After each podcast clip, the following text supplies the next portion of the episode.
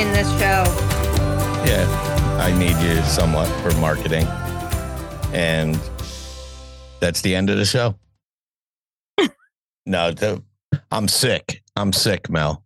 You sound okay though. You sound you don't sound terrible. Well, I'm a fucking amazing, awesome person. That's the reason that I sound okay. So, Mhm. me, most men are gigantic pussies. You agree when they're sick?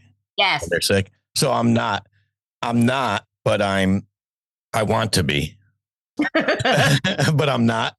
And probably because Live nobody's. alone. That's why. well, I live alone and nobody's taking care of. But that's not a good enough excuse either, because there's enough people in my life that do give a shit about it. First of all, my daughter is a pain in the ass about when I'm sick. Now, on a serious note, I don't know if it's because she's already lost her mother and she's making sure I'm as healthy as could be to continue on. That's what I'd like to believe from a selfish standpoint. But I think it's, I think she's wondering if she's going to get her payout, her cash payout when I die. You know, and I think that's the real reason. Well, the longer you live the, and work, the longer, the bigger the pot. No, she she'd take the money that's there now. She'd be fine. and What's your background today, by the way? well, that's just my office, and I'm redoing it. I don't have a green screen up today. Usually, I have a green screen That's Because- kind of cool. because nobody cares what's behind me and stuff. And you ever see those pictures of fails, like when girls leave their dildo stuck on the wall of the bath uh, bathroom wall or something, or they take a picture? You never saw any of those fails? No. It's not only girls, but sometimes couple. Like sometimes Yeah. it'll show. I saw one where it was a picture of a girl lying on her bed, but she forgot to take the handcuffs off from the night before. She like sent it to her mom. you know? Why do you have handcuffs on your bed, dear? Yeah. Well, mom knows. Mom knows. But being sick. So first of all, somebody infected me, Okay. and um, that's you know who the culprit is? Oh, I know, I know. I'm well aware who the culprit is, and Okay. I, I will destroy them. Okay. But I had to suffer all week long. Now I'm okay. I was fine with it. It's just one of those um, stuffy cold coffee things. Um, COVID. no, I tested for it because where I work, they give us all these free COVID tests. I tested for it and stuff, but you can't tell. I can't tell the difference anymore uh, when it's COVID, and neither can they. you know, they, neither can they, and that's okay. I, I'm not doubting the science of COVID. I'm just doubting the research of COVID. You know, it's a very difficult thing. I mean, listen, I'm not a scientist. I'm not going to diss these people who are trying. I just don't know their motive of course. I don't know the motive or the ultimate, and I don't care. I don't give a shit. Sickness is sickness. Mm. It doesn't matter what's written on my death certificate once I'm dead. It doesn't matter. It, uh, hopefully, it's fell out of the sky from an airplane that was crashing and got landed on the track safely and then got hit by a train. That's how you want to fucking die. Oh my God, that's so weird you say that. Last night, I had a dream about a plane crash. I was so freaked out. That is a. uh, Did you die in the dream? No, I wasn't in the plane. I watched it. Oh, that's even better. No, Watching- it was horrible. I was Watching other people die is so much more fun. No, but nobody was dying. They were all jumping, like the plane just kind of in the water, and then everybody was floating out. It was the weirdest thing. Yeah, I that's that's I cool. don't know what the hell that means? It probably means that you know It's 30 more days. crashing and burning. Yeah, 30 more days. 30 more days sex free. That's what oh it means. God! 30 more. 30 more. Just 30. Don't worry. After 30 you'll you'll get some. or you'll just forget about it. But this is a weird uh, the hardest part about being sick is I'm already up against a gun on this book, on my new book. So now I just lost a week of that.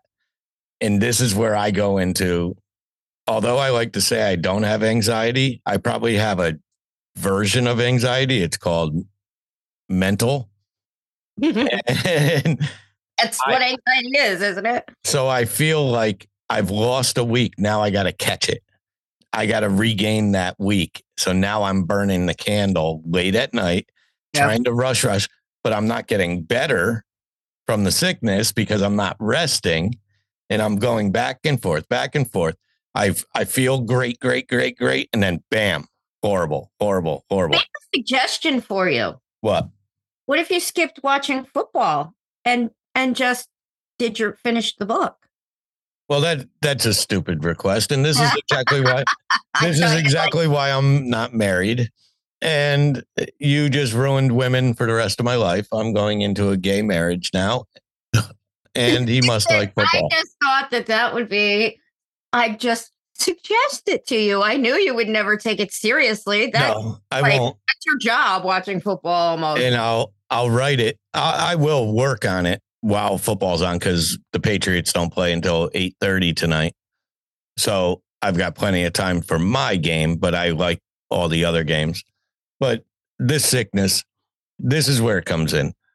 You know, I think it's time that w- women who have children have to, when they come to your home, they have to prove to you that they're, you know, like you got to know that if their kids are sniffling, if their kids, you know, there's got to be a card. Uh, you should be have to fill out.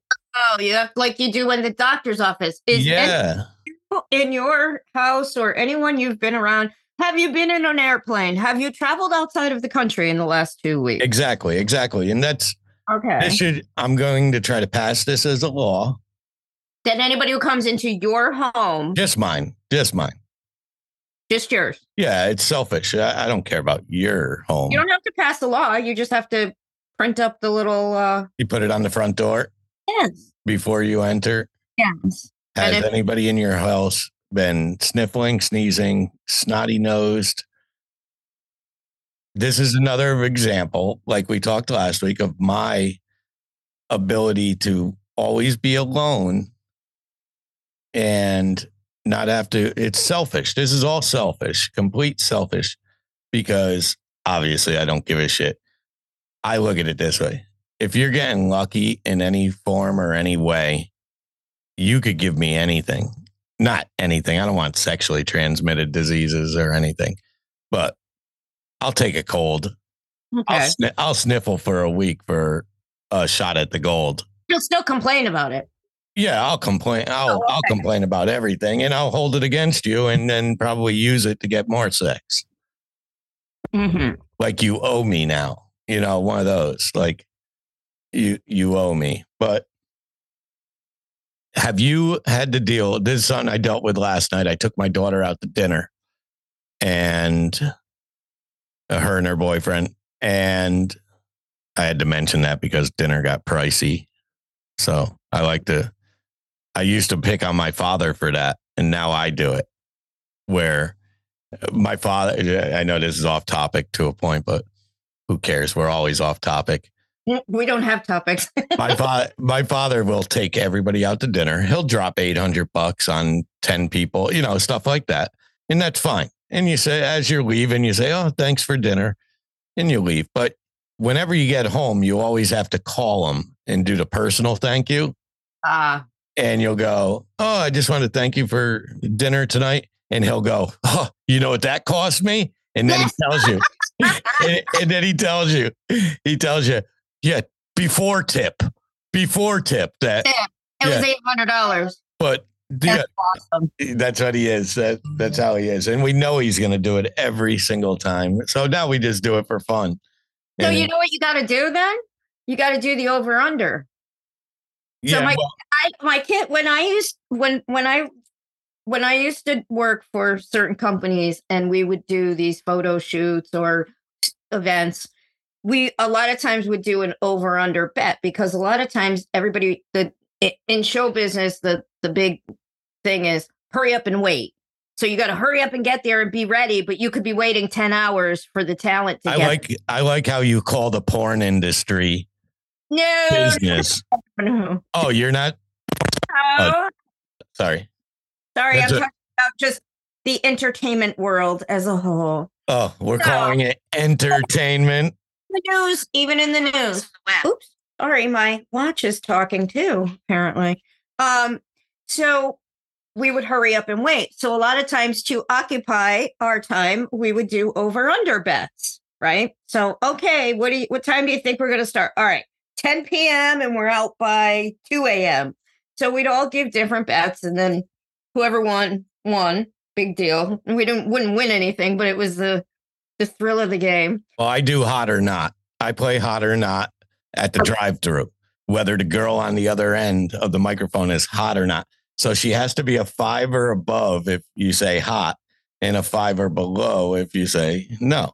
All right. Well, we I don't do that, but I did teach my kids the game of over under. So a lot of times we will do certain over unders for times on things or like what time I don't know, Nana's going to show up at the house because they're always early, my parents. It's, you know, stuff like that. It's pretty funny, actually. Nana, Nana. What would you be? uh, What would you be called as a grandmother? What would you choose? Mm, I don't know. Yeah. G- Gigi. I do like Gigi, but You look like a. Gigi. So my kids used to call my mother-in-law Mimi, spelled M-E-M-E, because my nephews would call her Grammy, and my son couldn't say Grammy; he could only say Mimi. So that's what my kids called her was Mimi. But I kind of like Mimi. I always thought that was so cute. Mimi and Gigi. What is your what's your um maybe I should wait for uh, somebody to ask this. But no, I'll ask. What is your ethnicity? What's your background? I have everything. We've done 23 and me, and I'm all over the place. What's most? What is I mean, what do you identify as? What do you say when somebody asks you that question? You don't say I did 23 and me and I'm a mutt. Do No, you I say say I'm a mutt. I'm um I'm I've got what did you say before 23 and me? The what were you told? What did what did you think you were? Well, my grandmother is from Turkey and grandfather is from Russia. The other side is some English and Russian and all different kind of stuff. And You're a commie. You're basically a commie. no, not at all, because there's Jewish in there. Oh, yeah, you can't. Yeah, you got. You can't be a commie and a Jew. yeah, you uh, think? Well, you can. There's got to be one or two. There's got to be a Jewish commie somewhere. There's somebody that is No. Jewish and hates Jews. Somebody out there. There, the, the world is so fucked up. There's definitely one person out there. It's like, eh, I eh, hope not. well, you can hope all you want. Hope all you want. By the way, this is coffee. This big jug is coffee. Big. You're showing your big jugs. No, this isn't the same one. I'm just showing how big of a cup of coffee I'm starting with. Oh, I thought you said you were going to show your big jugs. I did not say that. I'm sorry. I misunderstood. I misunderstood. But what I was getting to is have your children started telling you, maybe not your younger one, but the older one, he's 21, you said? A little bit, yeah, a little bit. So has he started telling you truths of things he actually did at like 13, 14 that you had no idea? Has he gone into that phase yet? Because my daughter's in that phase where she's like, You remember that time I went to Julie's house at 16? Do you know what really happened? Because now she No. could tell me and I can't beat her. Yeah, but you know what? One thing I have to say about my oldest is he and I are. I'm I'm very close with my kids, as you are with yours. I know. Um, Hate my kids. I hate. I, I don't hate. I don't like that word. I don't like certain things that they do sometimes, but I don't hate them at all. I absolutely they are they are my whole entire world forever. Ah, Oh. you're gross. I know, and they know it, and they take advantage of that. Like I'm a giant. I have a giant sucker on my forehead. It's women. Women, uh, all women cannot, they wrap their head around these children like Yeah, it's their own. old women. No, all women. Oh well, I thought you said all, old. most women, I should say. They because my ex-wife certainly didn't wrap her head around the kids, but uh, they they smother their lives. Uh, this is a theory I've always gone to, and I've read it in some books and stuff from experts and stuff also. But people like to say, "My children are my life. I couldn't live." Live without them and stuff. Yes, you could. You know why? Because you wouldn't even know they fucking exist. First of all, you wouldn't miss them because you wouldn't even know them. So you can't miss something you don't know. Second, don't talk yet. Keep those lips pursed. Second, you cannot make your children your world. You have to make your you your world because without you being mentally strong, physically strong, all healthy, all that stuff, you can't provide for those kids. But maybe you're not aware of this yet because it hasn't happened yet and it's just experience and it will happen to you. But I these kids leave. That's what they're supposed to do. They leave, they go away because you raised them and then they go. If you're not, if you're so immersed in your children's lives all the time, you're never going to you're going to suffer greatly eh, when they do leave because it sucks. You have to be all of a sudden you're alone. You're not needed anymore. You have no idea what it feels like when nobody needs you anymore. Stop now. Well, yeah, go ahead. All right. First of all, I want to say that was the toughest keeping my mouth shut for that long of a period while you were talking. It was killing me. All that bullshit I was saying. Mm-hmm. Could you have said it any slower too? I was starting to lose it here. So here's the thing. So my kids, yes, they are my world, but they have their own lives, as do I. Um, and my dynamic with my children is is might be a little bit different than other people. I am super duper open and honest with them. If I'm dating, I tell them I'm going out on a date.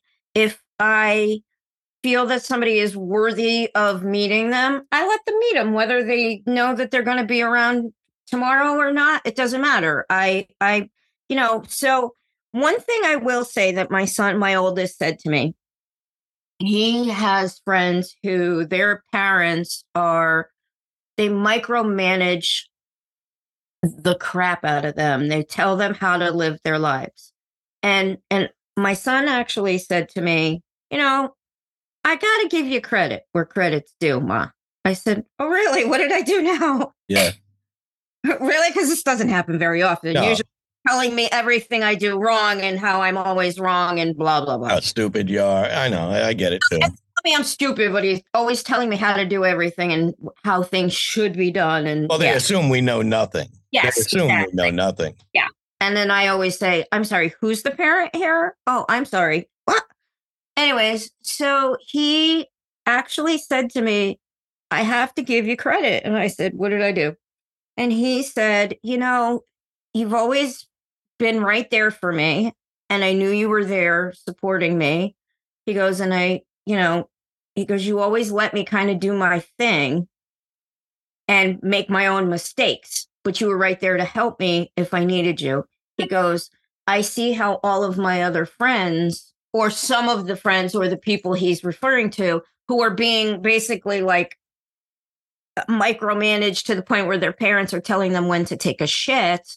And he's like, Thank gosh you don't do that to me because I kind of learned how to be a little more independent than they are. And I'm like, yeah, well, I try to, I've tried to do that. I give them enough space. Basically, I give them enough rope to, if you're going to hang yourself, I'm there to help you, but don't think that, you know. Yeah. Well, uh, obviously there's no, there's no right and wrong way to be a parent. And I'm not saying people shouldn't love their kids and stuff. Right.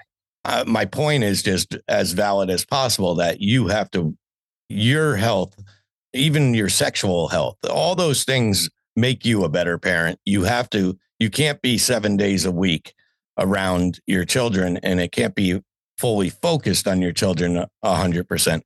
Now that's a guy's point of view. Guys are completely different than women.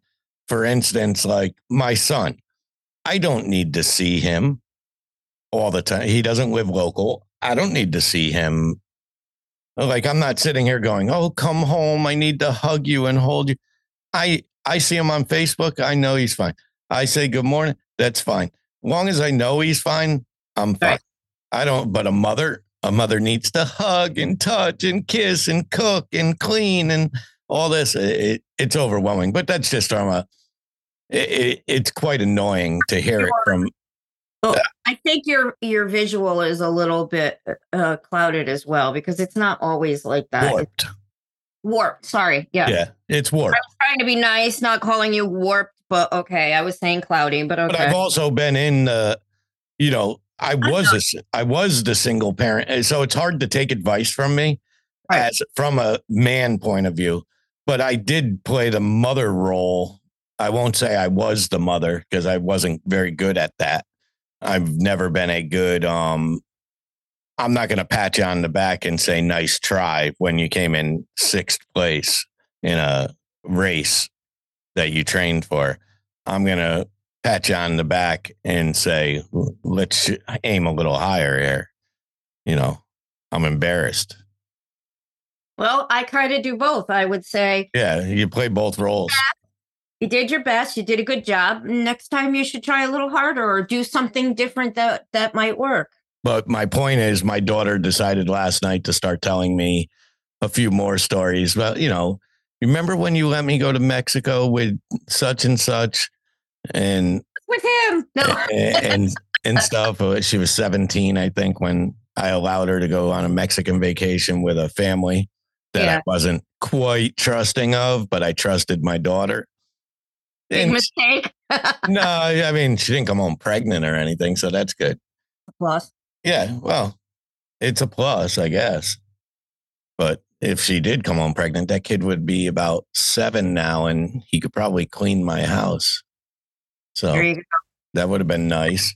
But yeah, they admit they start admitting things. It's quite fun, but at the same time, it makes you realize you really don't know what's going on, and you, none of us do. Our parents didn't know what we were doing, and we don't know what they're doing. Truthfully, until they might, we might know more than our parents, but we don't. We still, they still have their secrets, just like we have ours. we were just talking about I was with my BFF of forever last night. Uh myself and her and her husband, we went out to dinner and um we were saying, "Oh my gosh, if we had thank God we didn't have social media back then, there'd be there'd be proof of the stuff we did." Because we were talking about some of the places where we'd go have keg parties and all these different things that we did back then. And I'm like, oh my goodness, we, boy, Well, even my daughter was asking, how did how did you even uh, like she's starting to ask these questions that things are understanding. She's like, how did you know where your friends were? Like, and I had to explain, you really didn't. I just said, Mama, I'm going to the mall. And Right. whoever you ran into, you know, you might have had a pre-plan, but that doesn't mean they made it or No. they and stuff. You sometimes you there is nights where you're just wandering by yourself, kind of hanging out in groups, but you're not really with the group. And you know, bounce between the mall, the rec, and Milford McDonald's. Yep. And you know what? Uh, for me, I never did it by myself because my mother would pick my friends up because Yeah. she knew she wasn't letting me go unless she knew who I was with. Right. Yeah.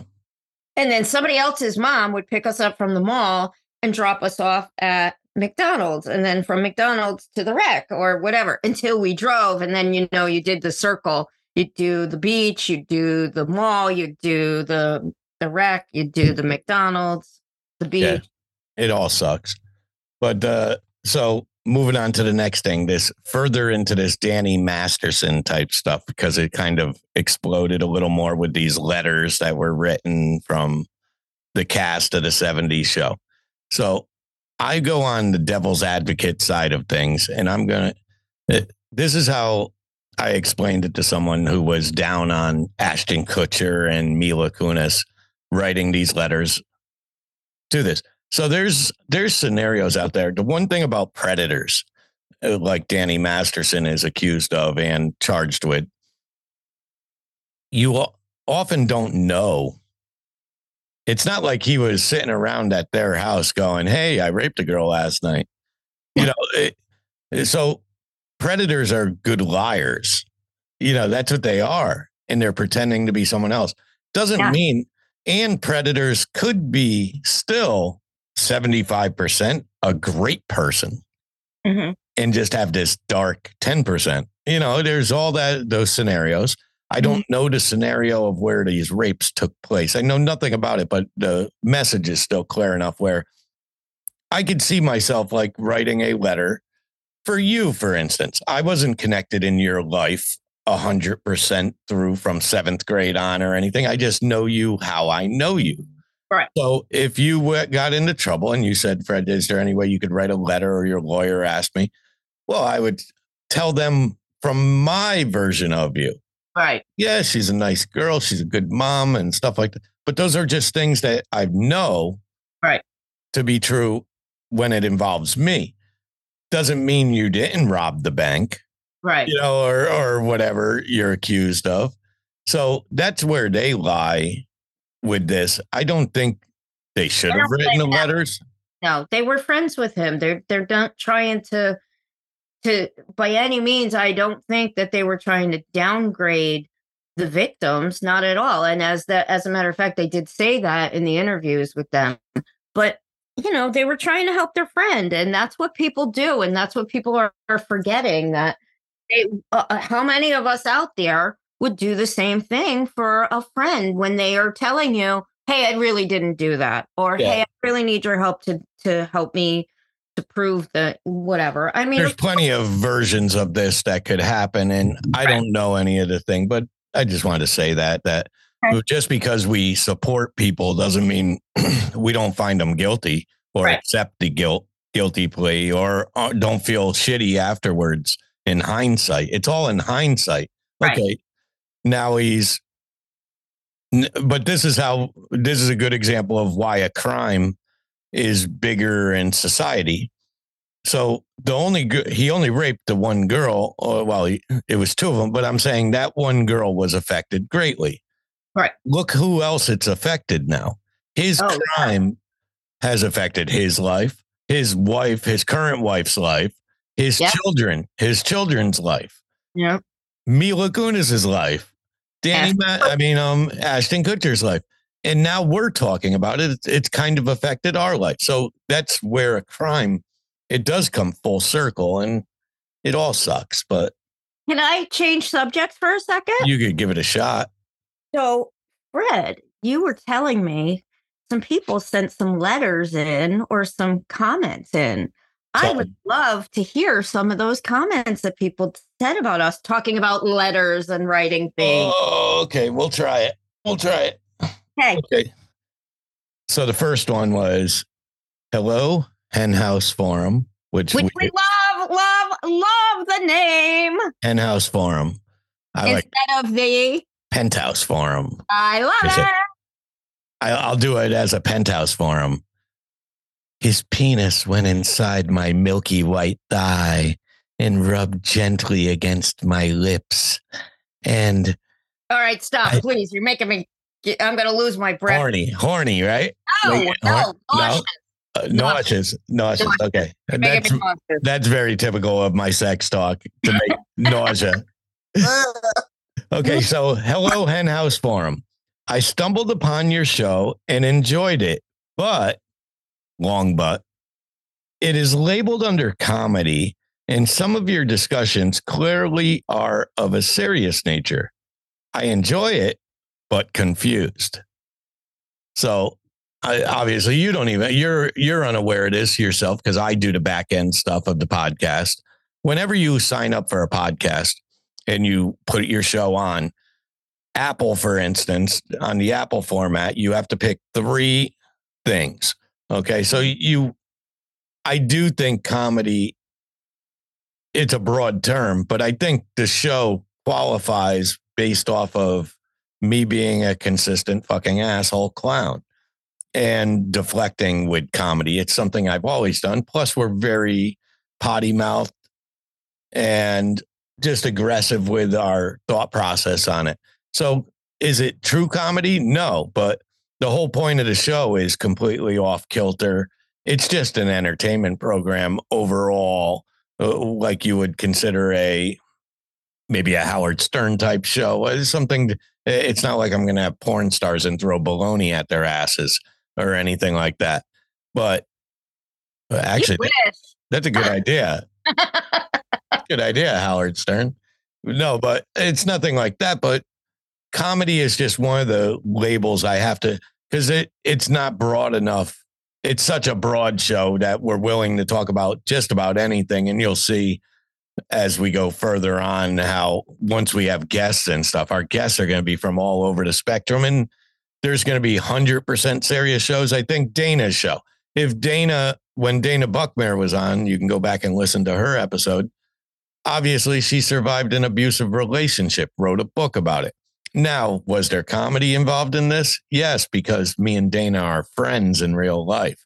I know the story very well, but she still had the forum to speak serious about her thing. And I can, I, I am an adult. I don't act like an adult, but I am an adult. So I do know my place and I know when to be serious and when not to be serious.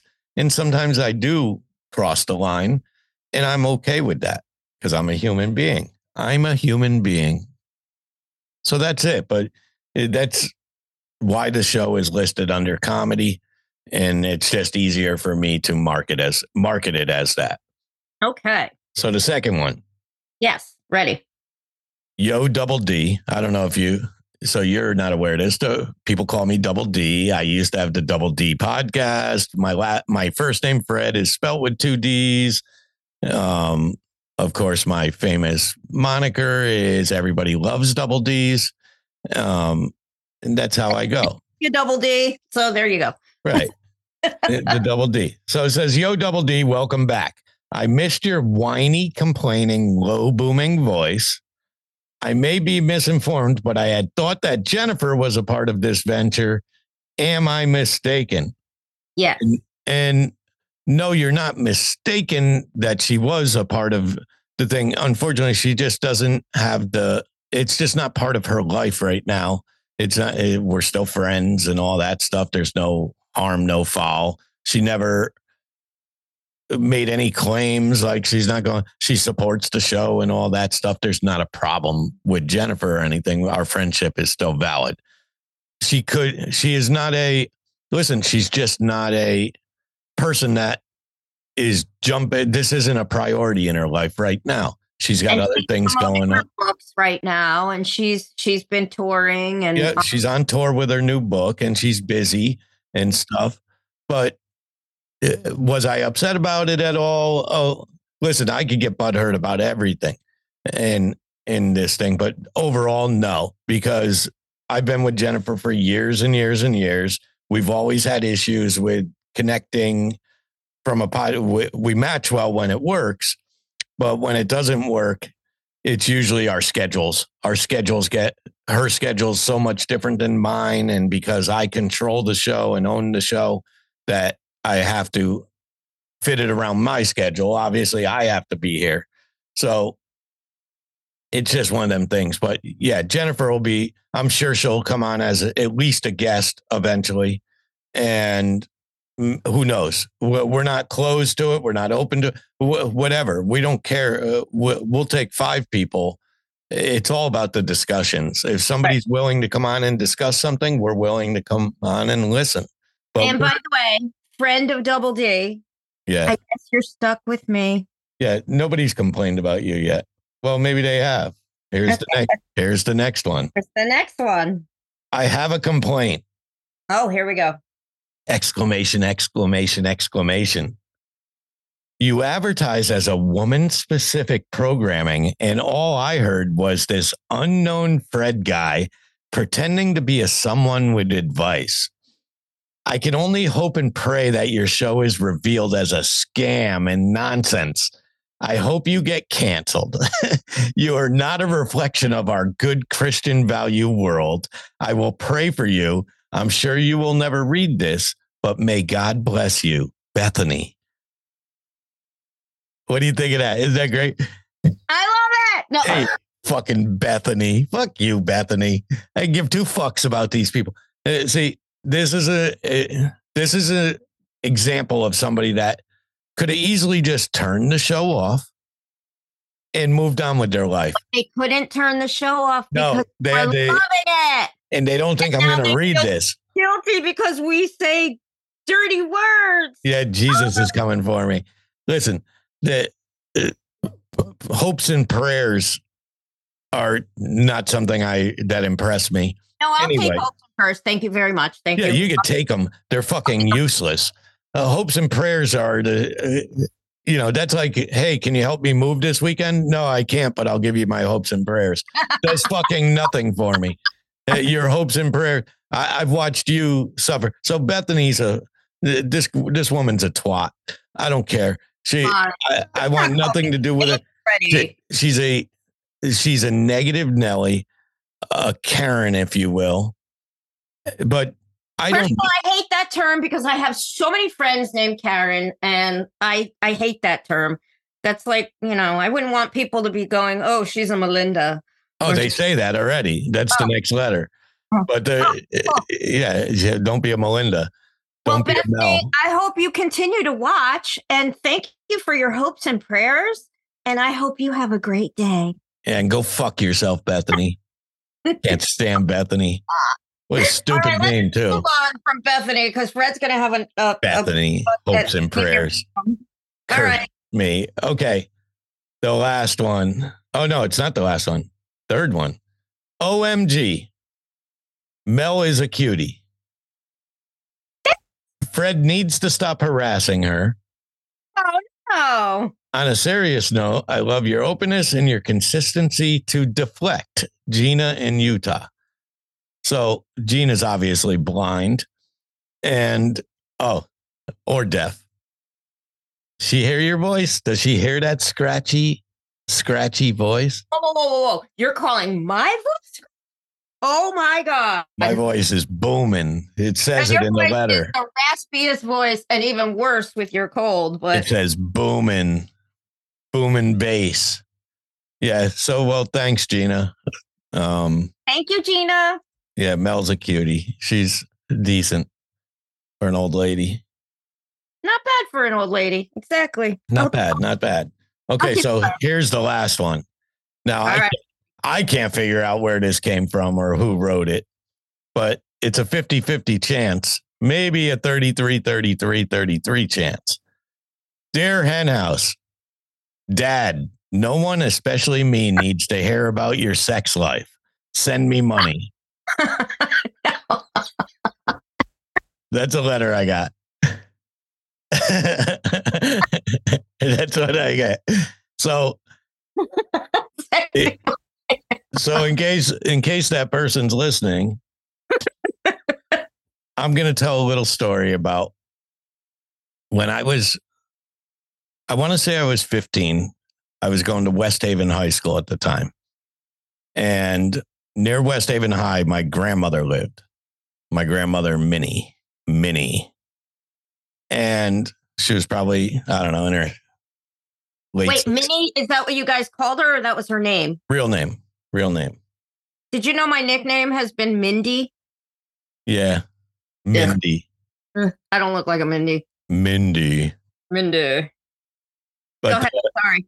so I was going to high school and I had a half day Mhm. and I assumed I'm going to just visit my grandmother is what I'm I'm going to stop by and visit her. I, she's right down the street. So I go and I have a key.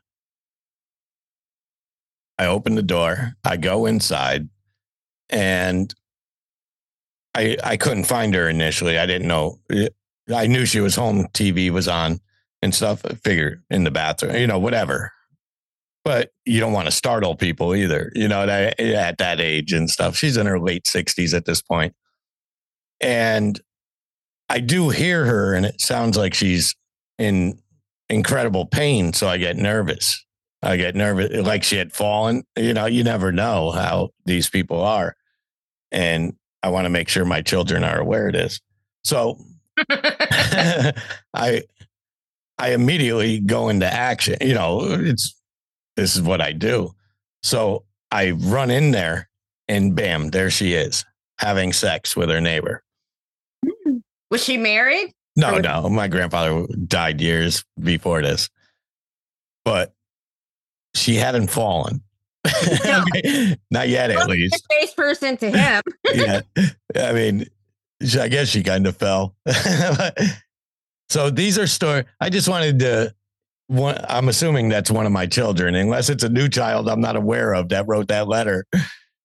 I, I want them to know not only is it me, now you got your not their grandmother, their great grandmother in their mind, and they could live forever with that story because I had to physically see it. I had to physically see this. Now, I will tell you this we never spoke of this, me and my grandmother. Oh, you didn't? No, No. this No. was erased.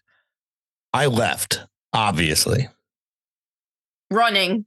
No, I was very shocked because when you're 15, you think people don't have sex at 65 or whatever. You think, oh my God, why would they? It's gross, you know, all that.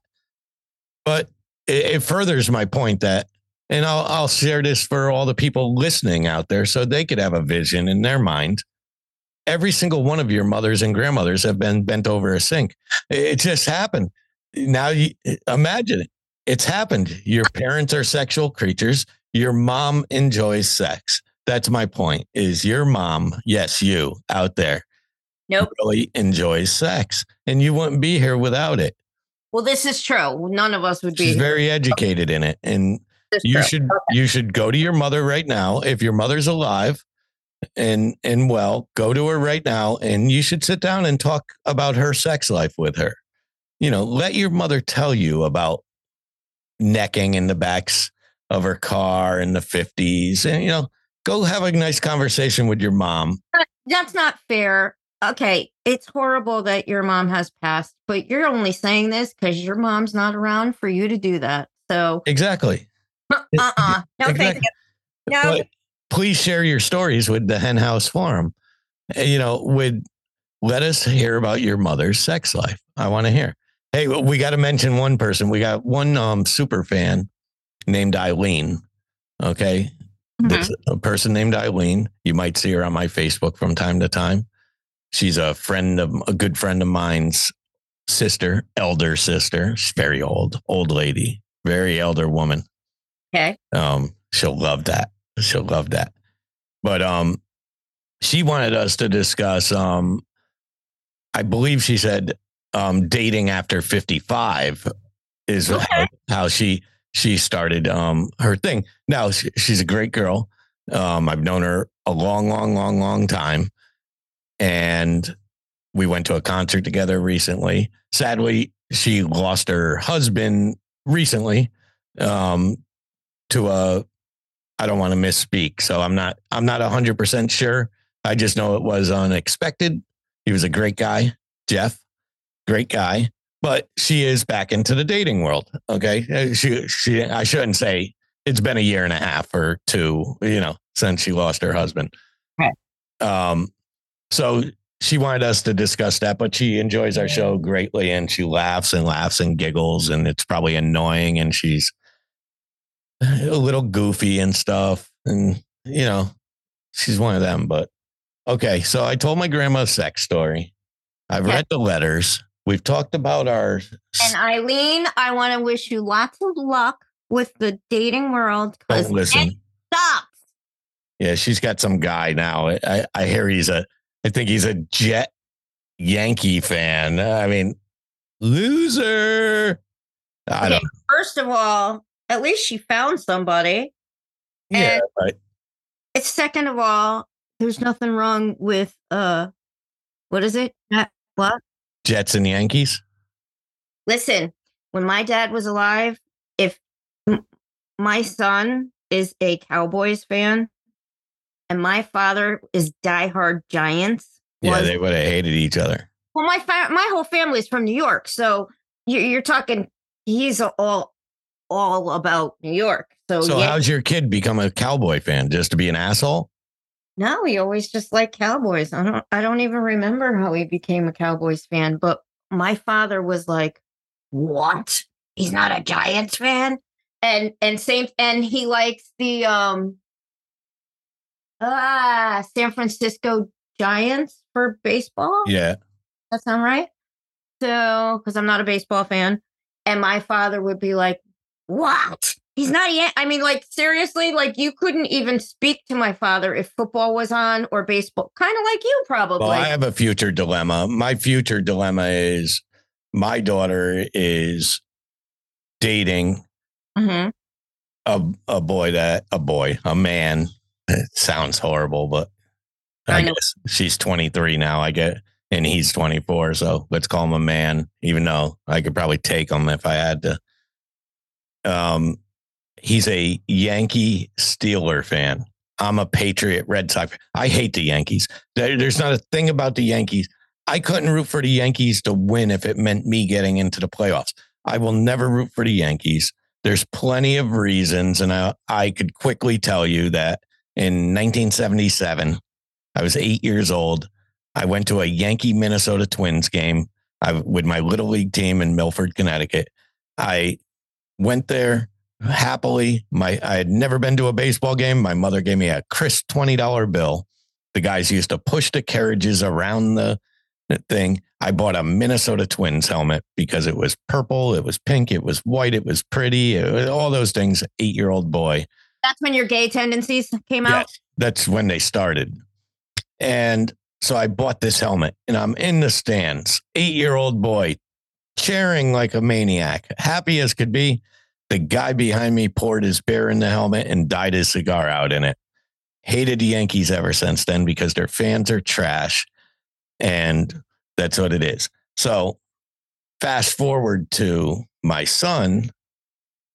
His name is Anthony. But when Anthony was born, his name was Wade. I named him after Wade Boggs, my favorite Red Sox player. Mhm. But when Anthony was a year old, Wade Boggs became a New York Yankee.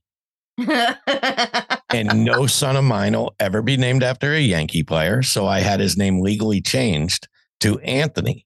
His name is now Anthony Wade Scott because Scott Cooper took over at third base for Wade Boggs on the Boston Red Sox.